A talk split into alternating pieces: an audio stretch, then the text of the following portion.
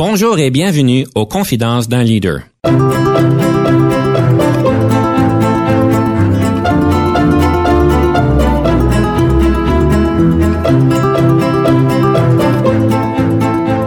Ici Denis Lévesque, coach en leadership. Nous avons donc l'honneur et le privilège de recevoir en studio des leaders qui ont marqué leur communauté afin d'apprendre de leur expérience et de s'inspirer de leur sagesse.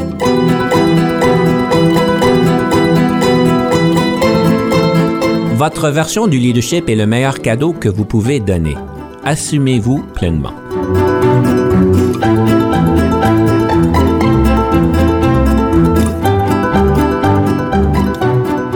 Bienvenue à Confidence d'un leader, mesdames, messieurs. Bien, vous serez peut-être surpris de m'entendre Jean-Paul Moreau, qui est le réalisateur, mais c'est pour une raison très, très, très simple et très particulière. Denis Lévesque, mon invité, est l'animateur habituel de Confidence d'un leader. Je l'ai mis au défi de euh, prendre la place de l'invité. Évidemment, quand on est interviewé, ce n'est pas toujours facile et c'est nécessairement différent d'être un intervieweur. Avec Denis, ça fait longtemps, vous le savez, que l'on collabore, lui et moi, à cette émission Confidence d'un leader. Je vais pour commencer, bien sûr, lui souhaiter la bienvenue dans, son, dans sa propre émission. Bonjour, Denis. Bonjour, Jean-Paul. On va se tutoyer, Denis, si tu permets. Bien sûr. Denis, si on parlait un tout petit peu de ton cheminement, parce que moi, évidemment, je te connais un peu plus, les auditeurs et auditrices un peu moins, bien sûr, mais j'aimerais ça peut-être remonter un tout petit peu aux origines de Denis Lévesque, où est-ce qu'il est né, d'où il est venu, etc. Et pourquoi est-ce que tu en es arrivé au leadership? Disons, j'ai au-dessus de 50 ans d'expérience, alors on va vous éviter d'écouter à 50 ans de choses qui se passent, mais une chose qui m'a marqué, qui est importante de souligner, que je suis un fils de diplomate canadien. J'ai grandi et je suis né à l'étranger du Canada, donc j'ai né, je suis né à Paris, j'ai été au Liban, au Bangladesh, en Pologne, à Strasbourg et à Milan, ce qui fait que j'ai grandi dans des lycées français principalement, dans un environnement privilégié de diplomatie, avec une grande fierté pour le Canada. Ça m'a beaucoup marqué, évidemment, avec qui je suis, cette ouverture aux cultures, cet intérêt à pouvoir comprendre comment les autres font les choses et de vraiment se baigner dans la richesse de l'art, euh, de l'histoire, euh, évidemment de la nourriture et euh, un petit peu du bon vin. J'étais un petit peu jeune vers la fin, mais bon, j'en ai goûté un petit peu de bon. Donc ça, c'était un peu au début. Après ça, on est arrivé au Canada où est-ce que je suis venu faire ma 11e, 12e, 13e à Charlebois. Et puis, j'ai donc euh, découvert c'était quoi vraiment être canadien. Je suis venu ici en huitième année à l'école Cadieux qui n'existe plus à Vanier. J'ai pu donc euh, baigner dans la, vraiment la vraie culture canadienne, si on peut l'appeler comme ça, et euh, d'essayer de m'intégrer dans cette culture canadienne parce qu'évidemment, malgré que j'étais canadien, j'avais pas nécessairement la même optique, la même culture, la même, la même manière d'être élevé. ça a été difficile de se réincruster dans cette culture-là? Je dirais que oui, parce que on arrive dans une situation où est-ce qu'on se dit sauf que on réalise que euh, ben, ma définition d'être canadien ne semble pas être la même que tout le monde autour de nous. Le sens d'humour est différent. Mon sens d'humour était très marqué par euh, le sens d'humour français. On sait qu'il est différent. N'est pas mieux, pas pire. C'est juste qu'il est différent. Donc, il y a la question de sens d'humour, l'accent qu'on peut avoir. Alors, comme vous remarquez, j'ai un accent qui n'y a ni du Canada ni de la France. C'est quelque part dans l'Atlantique. Évidemment qu'on est différent. C'est pas nécessairement une mauvaise chose. J'ai appris à pouvoir comprendre que c'est une richesse, mais ça m'a pris bien des années à être confortable et de comprendre, hey, il y a une richesse de dire qu'on est différent puis d'une fierté d'être différent. Cet apprentissage de l'existence outre au continent nord-américain, je suppose que ça a ouvert aussi euh, ton, ton esprit justement à considérer les autres sous différents angles on réalise qu'il y a différentes manières de penser, il y a différentes manières de faire les choses. Parce que dans toute culture, que ce soit la culture canadienne ou bien qu'elle soit française ou ailleurs, c'est certain qu'il y a une normalisation qui se fait. On réalise que non, mais il y a différentes manières de faire les choses et on doit aussi, une, des choses que je dirais, c'est l'appréciation de ce que nous avons. J'ai été au Liban, dans le Liban, un très beau pays. Malheureusement, dans les six derniers mois, c'était les six premiers mois de la guerre en 1970. Alors, on a été témoin de bombardements quand on était au Bangladesh, c'était la pire famine. On dit encore que la famine dans les années 70 est encore aujourd'hui la pire famine qu'ils n'ont jamais eue. Alors, on voyait ce qui se passait dans la rue. On n'avait pas de nourriture, même en tant que diplomate. La nourriture était difficile à obtenir. On a quand même témoigné de choses difficiles. En Pologne, on comprend que c'était très sécuritaire, mais on était observé d'une manière très particulière. Je peux vous dire toutes les choses que vous entendez dans les livres et les, romans d'espionnage. Il y a des éléments de vérité dans tout ça. On les a vécus. Donc tout ça pour dire qu'on arrive au Canada avec une richesse que nous avons, une abondance que nous avons dans bien des choses et euh, on l'apprécie pas nécessairement à sa pleine valeur pour toutes sortes de bonnes raisons, je dirais. Mm. C'est juste que on arrive avec une différente optique.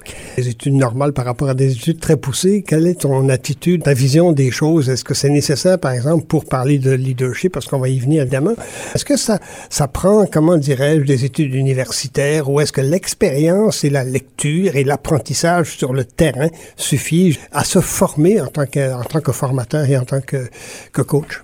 Je pense qu'on arrive par un parallèle du concept de l'athlète qui a un élément naturel et un élément aussi éducatif.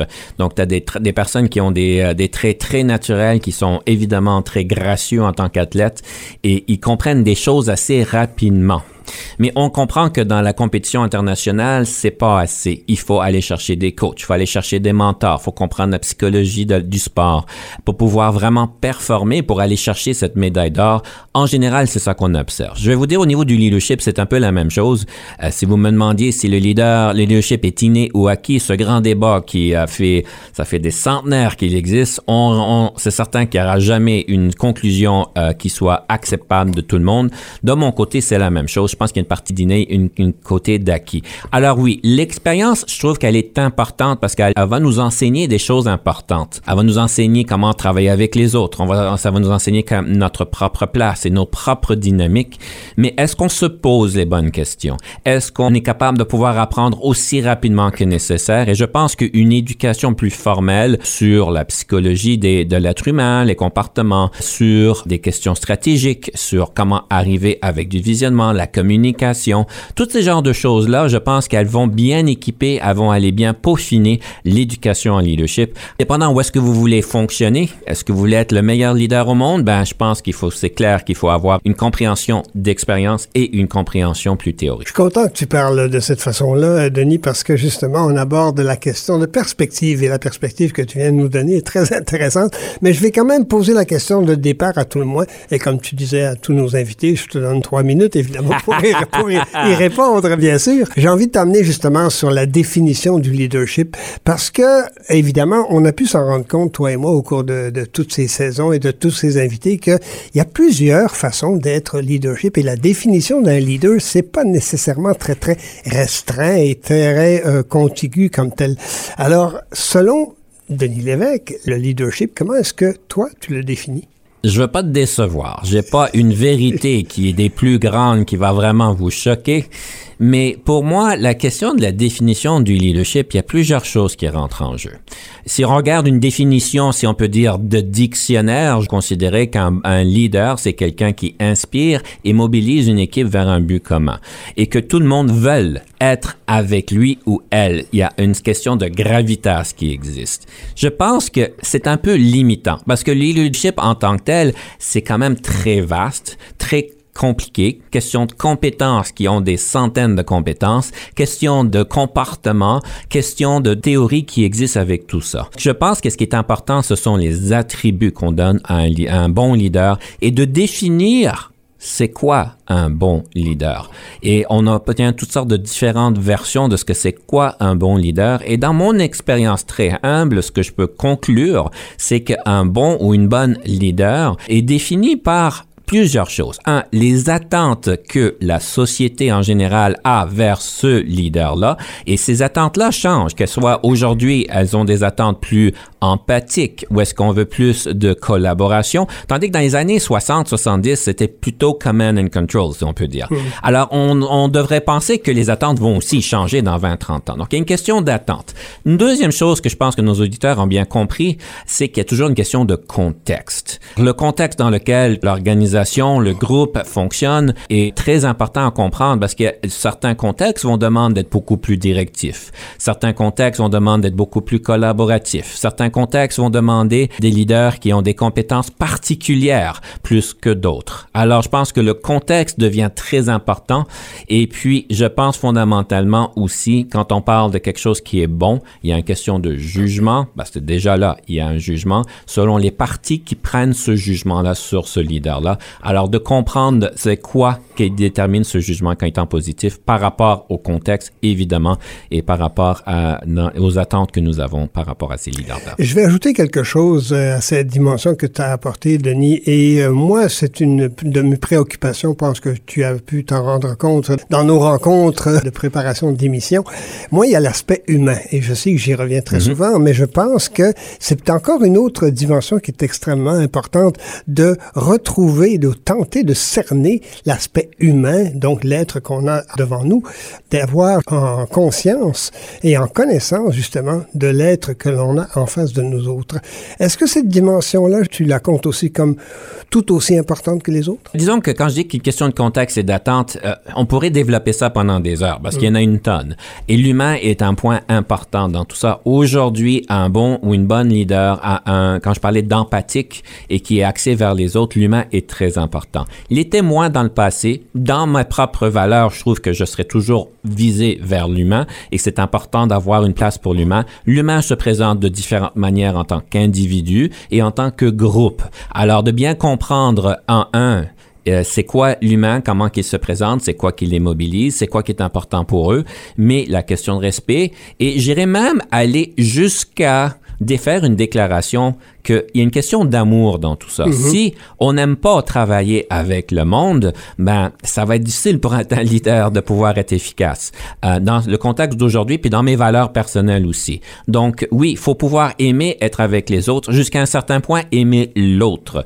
Euh, évidemment, quand on parle d'amour, il y a un contexte et, un certain degré à comprendre certains, mais euh, j'irai à, dire jusqu'à ce moment-là que oui, ce serait important de l'avoir. Donc l'humain, oui, très important. Je l'ai pas souligné de cette manière-là quand j'ai parlé de la définition, j'ai parlé d'une personne empathique, d'attente et de contexte, mais c'est certain que l'humain, c'est très central dans tout ça.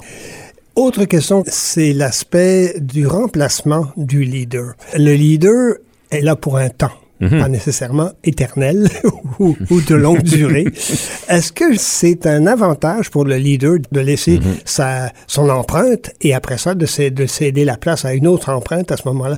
Parle-moi un tout petit peu justement de ce phénomène-là. En leadership, on va dire que chaque leadership a son moment. Une organisation va avoir besoin d'un leadership aujourd'hui qui peut être différent de celui qui était hier. Par exemple, une organisation qui vient de passer à travers une transformation majeure où est-ce qu'ils ont dû survivre le marché et donc se, redéfinir, qui ont peut-être eu un leadership beaucoup plus directif. Typiquement, cette organisation-là, et encore je, je généralise, mais ces organisations-là peuvent avoir, si on peut dire, des blessures. Et puis, un leadership approprié par la suite va pouvoir aider à l'organisation de guérir et d'aller guérir ces blessures-là d'une manière, on peut faire, c'est une analogie. Alors, un leader qui serait plus collaboratif, plus empathique sera peut-être plus important.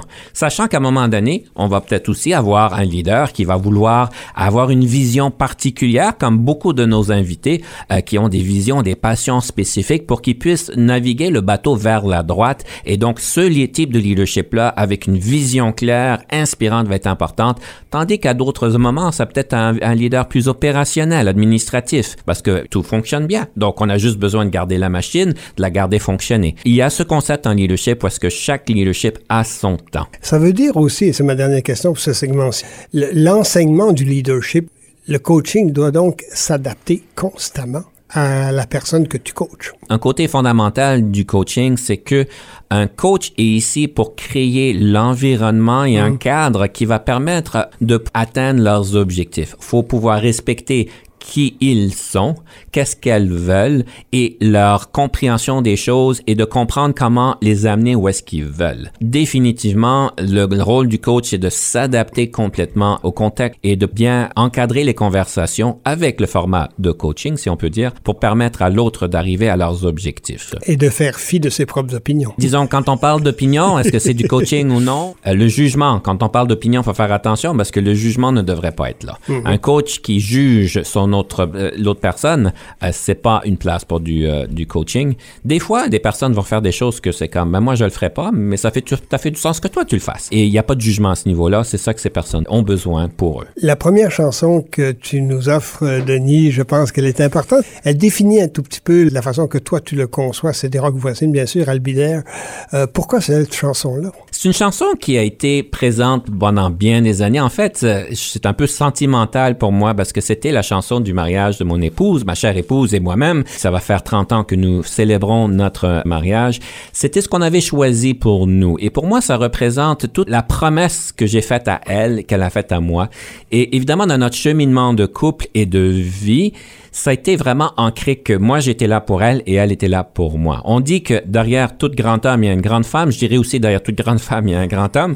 et vice-versa, on peut mélanger toutes ces, ces choses-là. Mais pour moi, ça a une grande signification émotive parce que ça a été vraiment ce qui a ancré toutes les 30 dernières années et euh, qui m'a permis de devenir qui je suis aujourd'hui. Donc, euh, c'est un chapeau que je lève à ma chère épouse. Alvider, voici Rock Voici.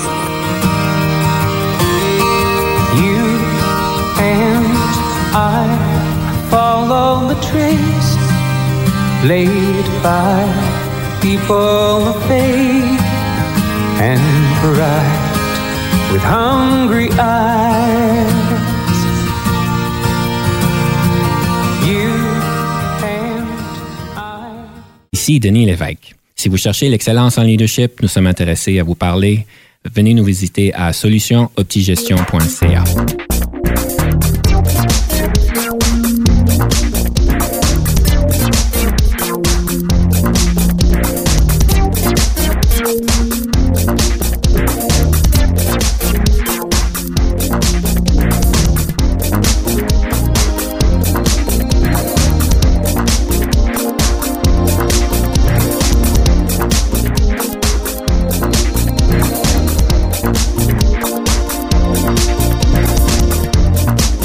retour euh, à Confidence d'un leader. C'est toujours Jean-Paul Moreau qui a le plaisir d'être cette fois-ci l'intervieweur de notre animateur euh, Denis Lévesque. Euh, Denis, première question avant qu'on aborde bien sûr ce deuxième chapitre.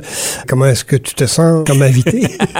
Ça fait différent. Oui. Hein? J'ai trouvé l'invitation et l'idée très fantastique. Je peux dire c'est c'est différent. Au moins, je peux plus relaxer. Je suis pas en contrôle. Je te laisse. Je suis entre de bonnes mains. Alors, je me laisse guider dans cette conversation. Puis, évidemment, c'est quelque chose que je suis passionné donc, c'est assez facile de pouvoir euh, euh, converser avec toi, J'imagine un tout petit peu. Alors, euh, abordons justement un, deux, peut-être trois moments marquants de ta longue carrière, bien sûr, de ta longue expérience. Et je suis persuadé qu'il y a évidemment l'aspect humain qui rentre en ligne de compte là-dedans, bien sûr, mais je te laisse aller. Pour commencer, il faut pas rajouter des années à ce que j'ai ou que je n'ai pas, là. C'est pas si long que ça, mais quand même. Tout est question de perspective. J'ai trois moments que j'ai choisis. J'ai dû faire cette réflexion-là à plusieurs reprises, donc exercice ici. Évidemment, il y a une tonne de moments marquants. Il y a toujours des moments qui arrivent régulièrement qui nous enseignent certaines choses, mais je vais en souligner trois. Les fameux patrons qui peuvent nous frustrer. Alors, j'en ai eu, je vais en parler. Les questions d'un moment spécifique en organisation quand j'étais en haute technologie en informatique où est-ce que j'ai pu découvrir la passion de ce que je fais et une situation qui s'est passée il y a plusieurs années de santé qui a été étiquetée comme un burn-out. Alors ça, ça a été très marquant pour moi. On a tous connu peut-être des patrons où est-ce que on va les appeler, euh, on n'était peut-être pas alignés dans les styles, on n'était peut-être pas aussi compatibles qu'on aurait pensé. Pas pour dire qu'ils étaient des mauvais patrons, parce qu'évidemment, je pense que dans ces situations-là, souvent, il y a des questions d'alignement qui sont pas là. Et je me souviens toujours à une situation, je me suis retrouvé où est-ce que bon, c'était vraiment clair qu'on n'était pas alignés. Et euh, ça a été très stressant. Tu sais, quand tu as l'impression que euh, quand le patron est pas là, tu te sens bien mieux que quand il est là, c'est un indice qu'il y a quelque chose qui va pas. Et évidemment, dans le peu d'expérience que j'avais à ce moment-là, j'avais décidé de me battre euh, et de pouvoir mettre mon pied à terre euh, parce que s'il n'y avait pas question que je me faisais euh, bullier, que je me faisais tasser de côté. Puis évidemment, on a appris toutes sortes de choses dans cette euh, dans ce processus-là. Et donc, ça a été vraiment marquant pour moi ce, ce côté-là, cette expérience d'avoir un patron où est-ce qu'on s'est senti. Ben, l'étiquette c'était du bullying, mais en rétrospective, je pense pas que c'était du bullying, c'est une question d'alignement qu'on n'était pas là. Alors, ça m'a fait comprendre que c'était pas ma place dans cette organisation-là et j'ai quitté. Et euh, en rétrospective, ça m'a beaucoup ancré sur ce que je fais aujourd'hui, ben, ça donne des perspectives. La deuxième chose, euh, c'est que quand j'étais euh, dans une organisation qui s'appelait Espial, j'avais pris un rôle de product manager, de gestionnaire de produits, et j'avais commencé à prendre des rôles qui étaient en marketing, qui étaient très visés vers l'extérieur, vers les clients. Et Euh, je me rappelle toujours, quand j'allais faire des salons d'affaires pour promouvoir nos produits, je rencontrais beaucoup de monde, c'était super le fun. Je revenais tout le temps et je faisais un point de pouvoir, c'était une petite organisation, on était 60, si je me trompe, ou 80, et je revenais tout le temps pour pouvoir donner aux ingénieurs, aux personnes en ressources humaines, aux comptables, aux personnes qui travaillent dans des domaines en, qualité euh, d'assurance, en assurance de qualité, une compréhension dans ce qu'on avait fait. So, j'avais initié cette procédure parce qu'on revenait l'équipe de marketing et qu'on expliquait donc à l'équipe qu'est-ce qui s'était passé, comment est-ce que les clients réagissaient. Et puis moi, j'avais toujours trouvé ça comme étant un moment important de motiver le monde. J'étais juste un pauvre petit gestionnaire de produits, donc euh, sais, j'étais pas VP, j'étais pas rien, mais je me rappelle toujours que le monde m'avait dit, tu sais, la présentation que tu as donnée vendredi dernier, ça c'était lundi, j'étais encore en train de, l'énergie, elle est là. Ça a affecté vraiment le monde et, ça allait les rejoindre que vraiment, euh, ils aimaient beaucoup ça, euh, qu'on puisse leur donner des accolades et que c'était une question d'équipe parce que les ressources humaines euh, étaient aussi favorables et, et, faisaient partie de la, des, du succès de tout le monde, aussi bien que ceux en finance, malgré que c'était vraiment les ingénieurs qui faisaient le produit, mais c'est une question d'équipe.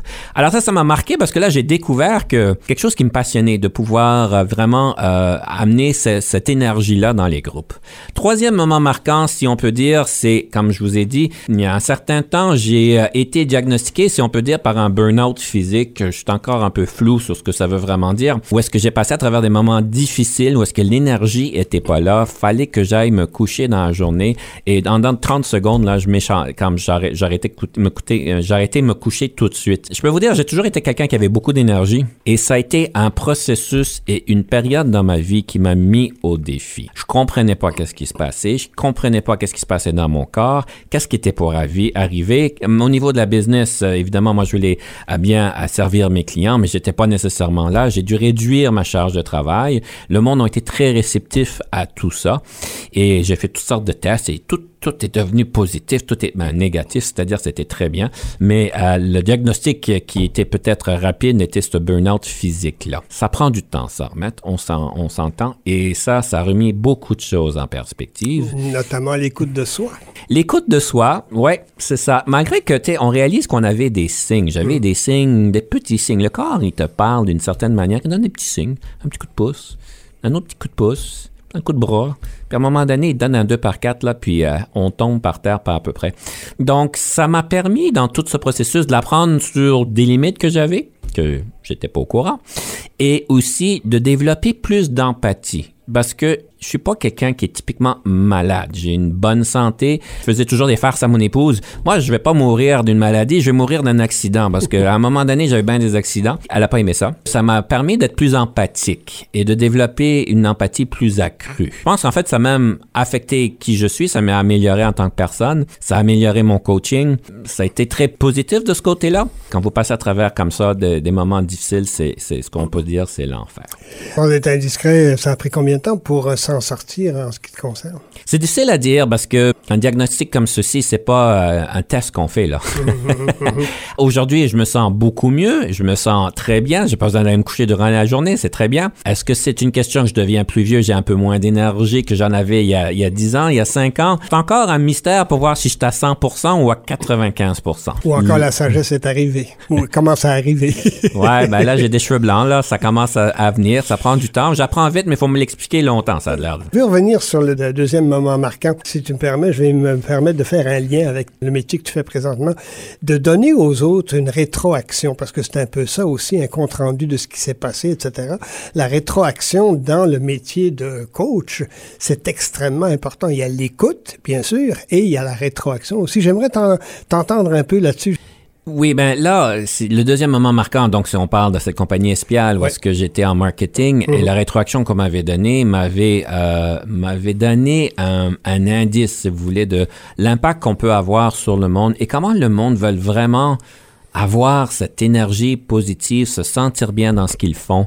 Et ça, ça a été marquant pour moi parce que pour moi, euh, ma mission de ce que je fais, c'est de permettre au monde d'avoir un meilleur environnement de travail à travers de meilleurs leaders. Ça rien dire ça. Je dis pas nécessairement ça à des nouveaux clients que c'est ça ma mission de vie, mais pour moi, c'est vraiment d'avoir un petit impact, une personne à la fois, pour augmenter cette qualité-là. Donc, la rétroaction qu'on m'a donnée m'a été, euh, a été juste partagée sur le moment, sans aucune intention intention, je pense, mais euh, ça a été comme marquant pour dire, OK, euh, j'aime bien faire ce que je fais, puis euh, je veux vraiment aider que les personnes se sentent mieux au travail. Mm. Qu'est-ce que ça te fait, Denis, quand les gens te donnent à leur tour une rétroaction sur la rétroaction que tu leur donnes? Disons qu'en général, c'est très positif, c'est très bien. Euh, on apprend en tant que coach de pas nécessairement s'attacher à des rétroactions positives. Et en tant que conférencier en tant que formateur, parce que oui, 99,99%, j'espère, du monde sont contents, mais c'est clair que statistiquement parlé, qu'il y en a du monde qui ne le seront pas. Euh, et dans ce processus-là de dire, ben, merci beaucoup pour les bons commentaires, mais de ne pas s'identifier à ces commentaires-là. C'est très important parce que des fois, je donne des rétroactions à des cadres exécutifs euh, qui peuvent être difficiles à prendre. Évidemment, je le fais d'une manière du plus en douceur, mais mhm. des fois, il faut être direct pour que ça rentre. Euh, et puis, c'est tous dans l'avantage de l'autre. Alors, faut comprendre en tant que coach, c'est quoi, c'est qui que nous sommes, d'être confortable avec ça et c'est quoi notre rôle. Alors, de s'attacher aux rétroactions positives émotivement dans l'identification de qui nous sommes, c'est un peu dangereux parce qu'évidemment, il y en aura un à un moment donné qui sera pas content ou il y a des fois du monde qui me choisissent pas. On fait ce qu'on appelle des fit meetings entre, euh, pour les coachs et ça arrive qu'il y a du monde qui me choisisse pas. Le style qu'ils veulent avoir n'est pas le mien et je suis très confortable avec ça et je les applaudis. C'est très bien. Il faut choisir quelque chose qu'on est confortable. Mais on pourrait prendre ça d'une manière très négative. Oh, il m'a pas aimé. Oh, elle m'a pas aimé. Ou dans les conférences, les, rétroactions. Oh, ben, tu sais, ça, ça n'a pas été bien présenté ou il aurait pu faire mieux faire ça avec ça.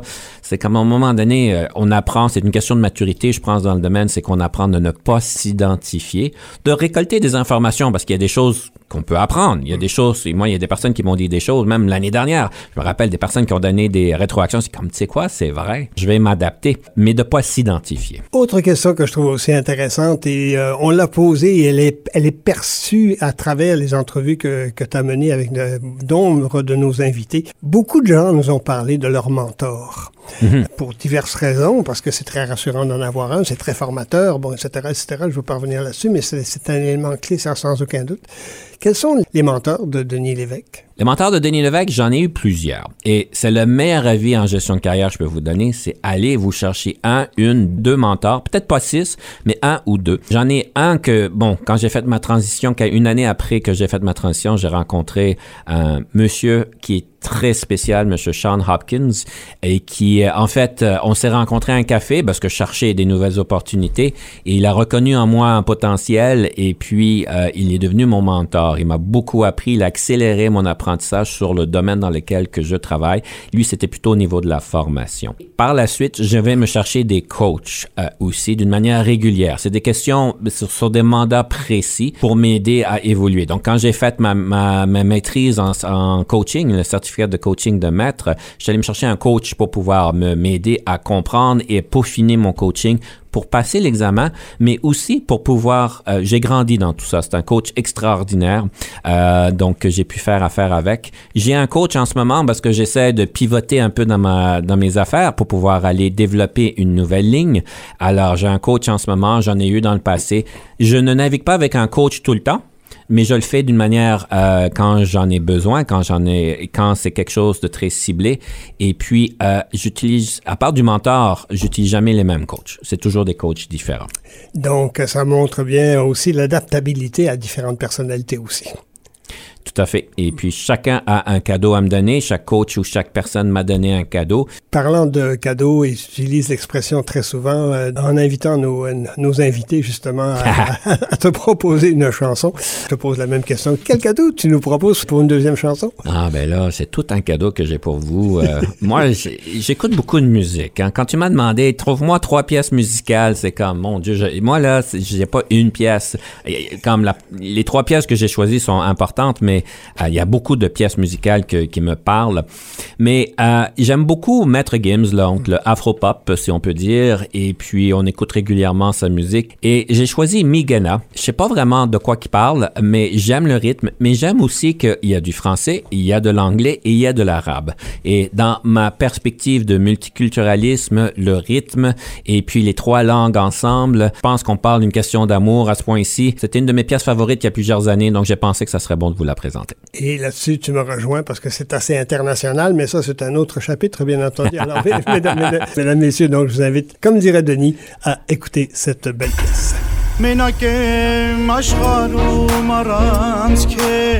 Yes.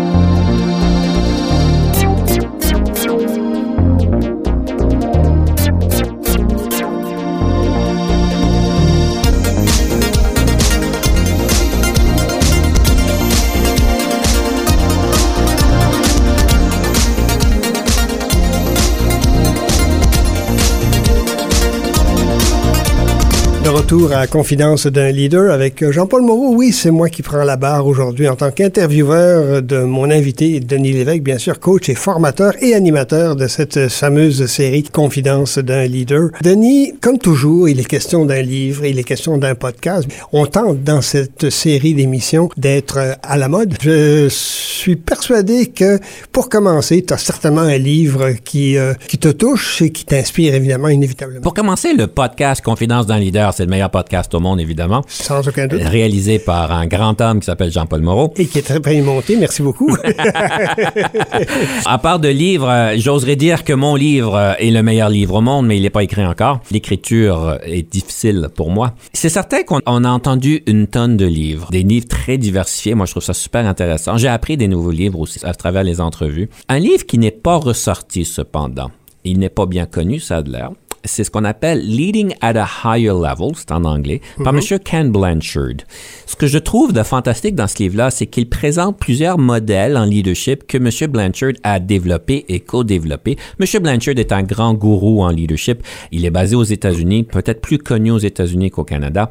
Et il a été très euh, connu à cause du One Minute Manager dans les années 80-90. L'idée de prendre une minute par personne à chaque jour pour pouvoir apprendre, voir qu'est-ce qui se passe. Un nouveau concept dans les années 80, j'ai l'impression. Mais euh, ce que j'aime avec ce livre-là, c'est qu'il présente plusieurs modèles euh, qu'il a bien qu'il a bien développés et qui, pour moi, sont dans mes, ma boîte à outils en tant que, euh, coach et conférencier et formateur. Et on parle précisément de plusieurs modèles, mais plus spécifiquement un modèle, le Leadership Situationnel 2.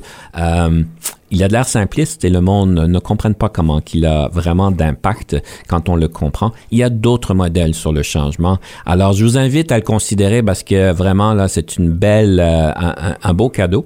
Et à cause qu'il n'a pas été aussi souligné par les autres. Donc, Est-ce que ce livre-là, en particulier en ce qui te concerne, bien entendu, est-ce que c'est bon pour un coach de revenir justement à ses premières lectures ou à ses lectures plus, euh, plus incisives, plus importantes, plus signifiantes? Est-ce que c'est un mouvement qu'on devrait faire ou qu'on devrait avoir, une attitude, un réflexe qu'on devrait avoir euh, en tant que coach de revenir justement à ses, anciennes lectures ou ses, ses bonnes lectures, si on peut dire? Je dirais qu'en tant que coach, alors pour ceux qui sont des coachs ou qui veulent devenir coach, c'est certain que les livres ont une place dans notre développement. Ça nous donne des théories, ça nous donne des modèles pour pouvoir mettre en place et en lumière. Il y a des personnes dans des de mes clients qui sont très orientés modèles. T'en as d'autres qui ça leur parle pas.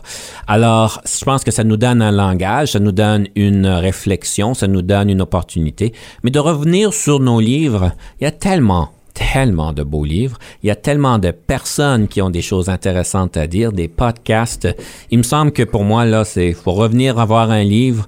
Ça, ça donne, j'en ai, ça, ça donne que de, de toute ma carrière, il y en a juste un livre que je suis en train de revoir, The Different Drum, euh, par Monsieur Scott Peck. Et euh, je trouve ça bien intéressant parce que je l'ai lu quand j'avais à peu près 20 ans. Et là, c'est comme un, un joyau par rapport au, à, à comment est-ce qu'on peut créer un sens de communauté au bureau. Et j'ai trouvé que M. Scott Peck a été un des auteurs qui m'a beaucoup marqué dans ma vie, avec The Road Less Traveled, par exemple. Et euh, à part de ce livre-là, j'ai pas vraiment relu aucun autre livre. Je pense qu'il y a tellement d'autres choses euh, et des nouvelles, je dirais pas nécessairement du nouveau matériel parce que c'est un peu redondant, mais une nouvelle approche, une nouvelle, nouvel angle et juste se rafraîchir sur une différente manière. Podcast, livre, on réalise que l'apprentissage est important, mais qu'on utilise le médium qui nous, euh, qui nous parle le plus.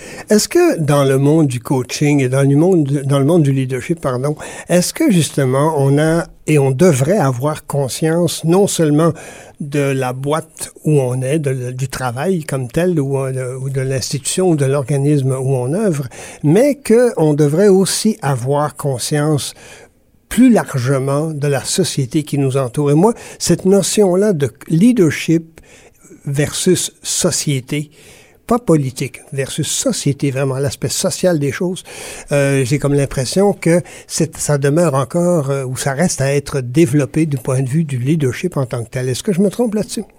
Si j'ai bien compris ta question, Jean-Paul, je pense qu'il y a place pour un coach et un leader d'être au courant des mouvements sociétaires, mm-hmm. de société.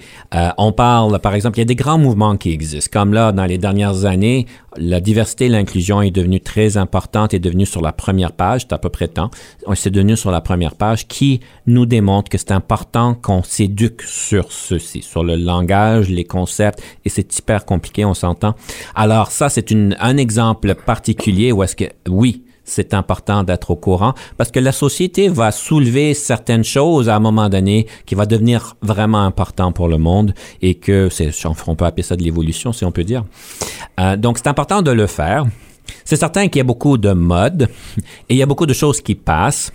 Alors, euh, dépendant de qui vous êtes, vous êtes peut-être plus innovateur, vous allez peut-être rentrer plus rapidement dans des sujets qui sont soulevés mais qui ne durent pas, ou peut-être vous êtes ceux qui attendent que les preuves se font et puis là, vous vous, mettez dedans. Mais je pense qu'il est important de comprendre les mouvements parce que de toute façon, vous allez le ressentir avec vos employés, avec vos équipes. Ils vont en parler, ils vont parler de diversité d'inclusion, ils vont parler du MeToo Movement, ils vont parler de l'écologie, ils vont parler de ce qui se passe autour d'eux et puis c'est important de pouvoir euh, soulever tout ça et de pouvoir savoir quand est-ce qu'on doit s'adapter. Tout à fait. Est-ce que Denis Lévesque est prêt à la, à la fameuse rafale? Oh mon Dieu. Est-ce que tu as quelques surprises pour moi? Parce que les questions, je les connais par cœur à ce Je sais, je sais, c'est pour ça que je ne les ai pas soumises, mon cher Ah, fantastique. Alors, ce sont des nouvelles questions. On va espérer que ce sont des nouvelles questions, mais on va commencer par une question très, très simple que tu poses tout le temps et je pense que c'est essentiel de la poser la différence entre la gestion et le leadership maintenant, après toute cette conversation qu'on vient d'avoir? Ben, le leadership, je l'ai défini au début de l'émission, donc je la redéfinirai pas. Mhm. La gestion, c'est la science de pouvoir comment bien gérer des processus et comment bien gérer euh, l'interne et les organisations. Alors, euh, c'est une science qui est bien développée, qui, qui évolue avec le temps. Alors, il y a une différence. La couleur préférée de Denis Lévesque? C'est le bleu. Pourquoi le bleu? C'est la couleur favorite de tout le monde. C'est la ah. couleur de mes yeux. Ah, intéressant ça. Non, c'est la couleur de mes yeux et quand je porte de belles chemises bleues, le monde dit que ça ressorte mes yeux bleus. Évidemment, comme tout le monde, euh, moi inclus, tu conduis une voiture, je te demanderai pas laquelle, mais est-ce que tu aimes peser sur le champignon, comme on dit? En d'autres mots, faire de la vitesse, ou est-ce que tu es un conducteur, disons, mollo-mollo? Je suis plutôt dans le mollo-mollo. Toute la famille rise de moi quand je conduis, quand tout le monde me passe. Cependant, j'ai une règle où est-ce qu'il y a une certaine limite au niveau de la vitesse que je me permets de faire, euh, mais qui n'est pas dangereuse. Est-ce que tu appliques à ta conduite la même conduite que tu appliques en leadership, c'est-à-dire être euh, à l'écoute de, calme et euh, pas nécessairement montrer le point quand il arrive un incident en circulation? 99% du temps, oui. Je suis quelqu'un qui observe énormément autour de nous ce qui se passe et je suis pas le conducteur qui regarde en avant. Donc, je suis très conscient de ce qui se passe autour de nous. Je pense que ça m'a bien servi. C'est certain que dans ma, dans ma vie personnelle, j'ai perdu un petit peu euh, le sang-froid et que je me suis dit qu'est-ce qu'il fait ou qu'est-ce qui se passe? Euh, oui, ça m'arrive à l'occasion, mais c'est très rare. Comment est-ce que Denis Lévesque fait pour, euh, comment je dirais, décanter, pour se sortir de son contexte de coach ou d'enseignant comme tel? Hmm, quelqu'un d'actif. Donc pour moi, c'est les sports. Donc je suis un grand adepte de soccer. C'est certain qu'on est moins vite avec l'âge, mais je joue encore au soccer deux fois par semaine. Et puis je me retrouve dans les plus vieux. Mais même encore là, on me dit toujours que j'ai un rôle de leadership qui n'est pas nécessairement identifié sur le terrain. Je parle et je communique beaucoup. Pour moi, le soccer, aller au gym, j'aime ça. Quelle position euh, tu occupes au soccer? C'est en défense, typiquement au centre. Quel est ton club favori? Je peux pas dire j'en ai un, Parce que je suis pas beaucoup le soccer professionnel, j'ai pas le temps, mais j'irai voir la Juventus en Italie simplement parce que quand j'étais en Italie, c'était la meilleure équipe, puis je trouvais ça le fun. Donc, un de tes endroits favoris à visiter, je suppose que c'est l'Italie. Je l'ai visité encore une autre fois il y a plusieurs années avec ma famille. Ça a été toute une belle expérience, surtout que je parle quand même assez bien l'italien pour une conversation courante. Alors, euh, j'adore, c'est super, faut y aller. Moi, mon idée, c'est de jamais aller où est-ce que les touristes vont. J'ai appris que c'est mieux quand tu connais quelqu'un de local et quand tu... Des fois, c'est juste six pâtés de maison à l'extérieur du centre-ville de Rome, là, comme par exemple le Vatican, là, on, on fait juste aller six quartiers vers l'extérieur, puis on trouve des beaux restaurants italiens que les Italiens vont voir. C'est pas juste de la pasta et c'est pas juste de la pizza. La religion dans l'existence de Denis Lévesque, quelle place occupe-t-elle? Je sais pas si je dirais la religion, mais je Ou la croyance? la croyance, la foi. Je suis un homme de foi. Je pense, je crois, et je, je dis, je, pas juste que je crois, je sais qu'il y a un être suprême que j'appelle Dieu. Et pour moi, c'est une grande place dans qu'est-ce que, qui je suis et comment je vois faire les choses. C'est certain que je pratique ma religion catholique quand même, mais je ne suis pas nécessairement religieux. Je vais pas à l'église toutes les semaines. Euh, mais pour moi, la foi a une grande place dans ma vie.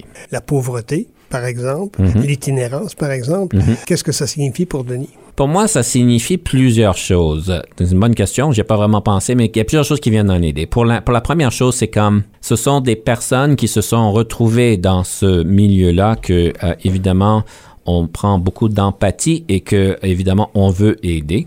Alors, c'est certain qu'on j'aide régulièrement de différentes manières dans ce temps-là. Je pense qu'il y a une grosse richesse qu'ils peuvent nous apprendre. Je me rappelle toujours quand j'étais allé aux Philippines, mes parents étaient aux Philippines et on s'entend que dans les années 90, les Philippines, c'était pas un pays qui était extrêmement riche, pas énormément de ressources, mais ils avaient le plus gros sourire que j'ai jamais vu. Ça m'a vraiment euh, marqué euh, la joie de vivre que j'ai perçue aux Philippines. Puis je sais qu'elle est ailleurs aussi, mais je vais juste mentionner les Philippines parce que le contraste est intéressant. Et c'est une joie de vivre que je ressens pas en tant que société au Canada. Il y en a qui l'ont, mais en tant que société au Canada, il n'y a pas cette même intensité de euh, joie de vivre. Revenir à l'essentiel et d'être conscient que on a des bonnes choses avec nous, c'est déjà beaucoup. Denis, grand merci pour la. Ça a été différent, bien entendu. On s'en doute un tout petit peu. Et mesdames, messieurs, je vous invite à demeurer des nôtres parce que dans quelques minutes, le quatrième segment de Confidence d'un leader avec Denis Lévesque.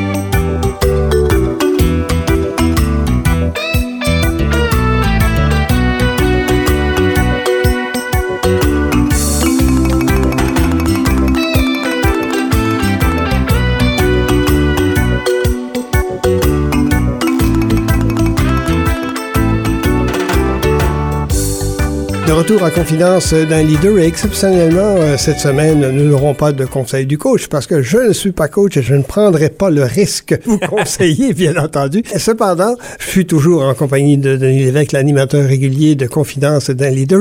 Denis, j'ai envie de t'amener, parce que toi et moi, on y collabore de façon très étroite, bien sûr, j'ai envie de t'emmener dans l'arrière-scène de confidence d'un leader. Comment Eh, est-ce que, et je suis persuadé que les gens se posent la question, Denis et Jean-Paul, comment font-ils pour produire cette émission ou cette série ou ces séries de confidence d'un leader? Comment est-ce que Denis Lévesque prépare une émission en tant que telle? Mon Dieu, c'est la recette magique. Je pensais pas qu'on était pour la donner à tout le monde, notre recette magique. On va garder quelques petits secrets D'accord. et moi. Regardez quelques petits secrets. Donc, première chose, c'est d'identifier un nouvel invité. On fonctionne par des recommandations parce que euh, appeler à froid du monde qu'on connaît pas, pour moi, il faut que ça soit du monde qui sont reconnus comme étant des bons leaders. C'est important. trouver un invité, l'inviter, lui donner le contexte. Et ensuite, qu'est-ce qui arrive? Avec le temps, on a peaufiné l'approche et on a quand même bien encadré l'émission, donc c'est beaucoup plus facile. Au début, je rencontrais la personne en personne, on passait une heure à préparer l'émission, ça prenait énormément de temps et c'était autant pour eux que c'était pour moi. Aujourd'hui, c'est pas la même formule que j'utilise. Une fois qu'on a que j'ai invité quelqu'un par courriel typiquement euh, et la personne elle dit oui, on planifie un 10 à 15 minutes. J'ai des documents de préparation qui ont les éléments importants à comprendre. J'ai à peu près quatre pages que je leur envoie. Et puis, on passe un 10-15 minutes pour peaufiner notre plan de match, revoir le tout, assurer qu'on a euh, une question à débattre, assurer que la personne comprend les moments marquants, qu'ils ont un livre, qu'ils ont une citation. Et euh, au troisième segment, on a une partie où est-ce qu'on parle de ce que eux, ce qui est important pour eux, et aussi de s'assurer qu'ils ont les rétroactions. Donc, ils envoient six questions que j'envoie, que je, leur donne à deux personnes qui ont vu leur leadership en action. Et moi, je reçois ce qui me permet de m'inspirer de ces réponses-là pour le quatrième segment. Ce que je pourrais ajouter aussi en complément de ce que tu viens de dire, c'est que pour arriver à ce résultat-là, on a quand même établi au point de départ une espèce de canevas de mm-hmm. ce dont on voulait parler dans cette série immense et très large de la notion de leadership. Si tu te souviens bien, on avait décidé, bon, ben, qu'est-ce qu'on mettrait dans le premier segment? Comment est-ce que ça ferait le lien pour arriver au deuxième segment? Est-ce qu'on fait un lien simplement musical ou non, etc., etc. Il y a tout euh, de, de fort nombreuses subtilités qu'on a euh, proposées au point de départ. Et d'ailleurs, si sur le site de Denis, si vous remontez aux premières entrevues et aux premières émissions, vous allez noter qu'il y a une grande différence entre les premières émissions et celles que l'on fait maintenant. Euh, c'est la marque de l'évolution et je pense que c'est important qu'on évolue, qu'on évolue justement, euh, qu'on fasse évoluer la, la formule évidemment.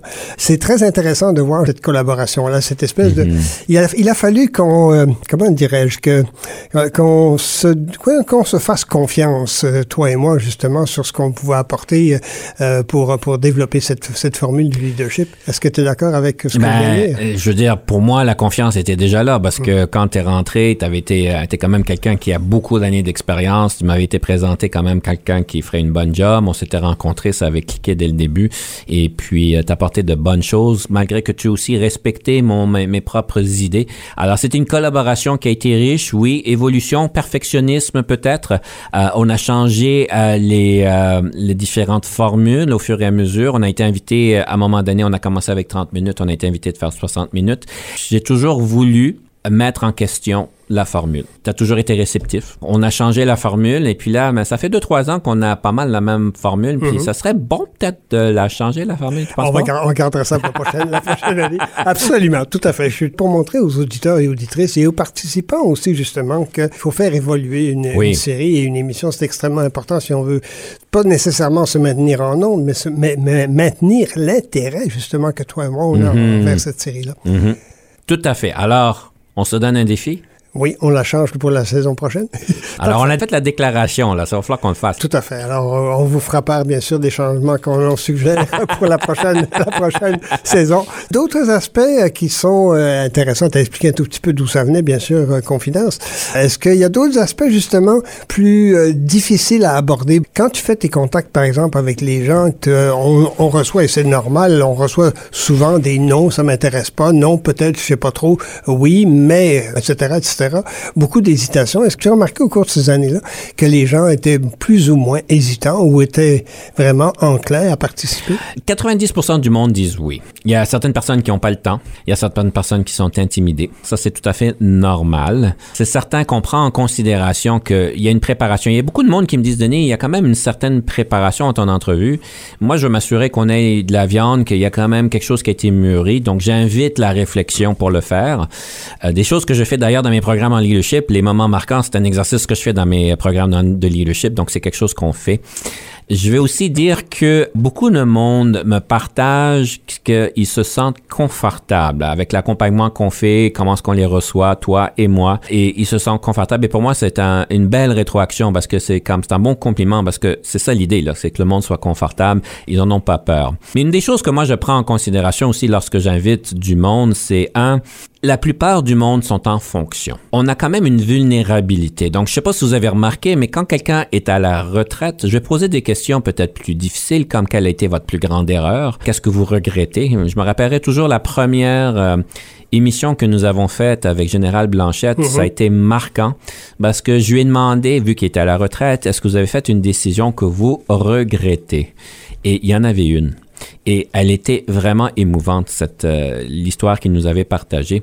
Alors, c'est certain que je veux pas mettre du monde mal à l'aise. Donc, ces questions plus osées, entre guillemets, je les pose pas à des personnes qui sont en fonction, parce qu'évidemment, ils sont en fonction. Il y a des personnes qui sont à l'aise, il y a des personnes qui sont pas à l'aise. On, ils sont, c'est pas des, des personnes qui sont euh, des super étoiles, des, euh, des pop stars, où est-ce que, tu sais, ils vont parler de ce qu'ils mangent, ils vont parler des problèmes qu'ils ont eus, etc., etc. Il semblerait que c'est un peu à la mode. On prend en considération qu'il y a une question de respect, puis que on va où est-ce que les personnes sont confortables. Je les invite à partager certaines choses. Les moments, les moments marquants, comme vous avez pu remarquer, il y en a qui sont plus personnels que d'autres, et c'est correct. Ça nous permet aussi, parce que l'idée de l'émission, c'était de permettre aux auditeurs d'avoir un accès privilégié à des leaders et de comprendre que le leadership se présente de toutes sortes de formes et de couleurs. C'est de donner notre version. Et justement, je suis content. Il connaît bien vraiment le line-up, comme on dit de l'émission, mesdames, messieurs, parce qu'il il me voyait, il me regardait, il me disait, bon, est-ce que ma citation s'en vient? Euh, oui, absolument. Alors, je pose officiellement la question. C'est quoi ta citation, Denis? Quand tu m'as demandé d'avoir une citation sur le leadership, moi j'en ai des cinquantaines, j'en ai centaines, je mets ça dans mes réseaux sociaux d'une manière régulière pour inspirer le monde. Je me suis dit, je pense que ça serait le temps d'avoir ma propre citation. Qu'est-ce que tu en penses? Tout à fait d'accord. Alors, je suis tout oui et prêt à l'entendre. Alors, je vais citer Denis Lévesque, Mhm. d'Ottawa, pas celui de Montréal, c'est toujours un problème. Votre version du leadership est le meilleur cadeau que vous pouvez donner. Assumez-vous pleinement. Répète-la. Mon Dieu. Votre version du leadership est le meilleur cadeau que vous pouvez donner. Assumez-vous pleinement. J'aime beaucoup. Ah, ça passe le test? Ah, ça passe le test à 100 Ça va durer des générations et des générations? On va espérer, à tout, le moins, à tout le moins. Tant et aussi longtemps que les gens vont pouvoir euh, te suivre, et bien sûr, et suivre, euh, pourquoi pas, suivre aussi nos, euh, nos, nos émissions, bien entendu. Avant qu'on passe à la dernière chanson de Denis, j'aimerais quand même te donner l'opportunité de nous dire où est-ce qu'on peut entendre nos émissions de Confidence à leader, hormis, bien sûr, à Unique FM 94.5. Il y a d'autres endroits où on peut également te rejoindre, me rejoindre et rejoindre la série. On est aussi sur les différentes plateformes podcast. Alors, euh, évidemment, la source, c'est SoundCloud, mais beaucoup de personnes y accèdent à travers de Apple, iTunes et les podcasts de Apple. Et puis, dans toutes les différentes euh, structures de podcasts ou de balado-diffusion qui existent, vous pouvez nous retrouver à ce niveau-là. Et vous avez toute, toute, toute une gamme. On, je pense qu'on avait au-dessus de 170 invités. Tout à fait. Ils sont Ah, tous disponibles. Ils sont tous disponibles, absolument. Et ta dernière chanson? Elle reprend plusieurs amours que j'ai. Le soccer, évidemment. C'est aussi la musique et le rythme. Aussi le multiculturalisme avec différentes cultures de différentes places. Et euh, le concept d'équipe et que c'est toujours mieux d'être en communauté, ensemble, que ça va toujours mieux. C'est là où est-ce qu'on va vraiment avoir notre joie. Alors, je vous présente une des chansons officielles de la FIFA World Cup 2022.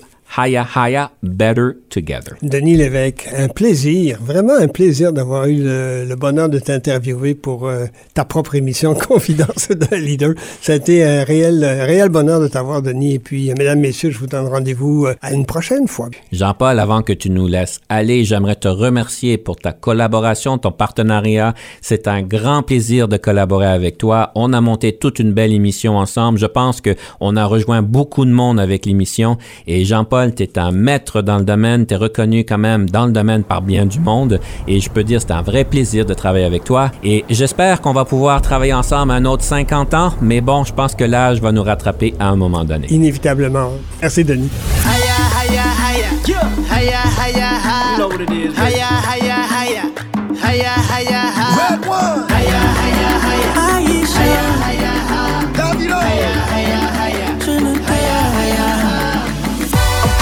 walk the walk on every street. Up on a ball, I've been through hell to my feet. Hit every discotheque and I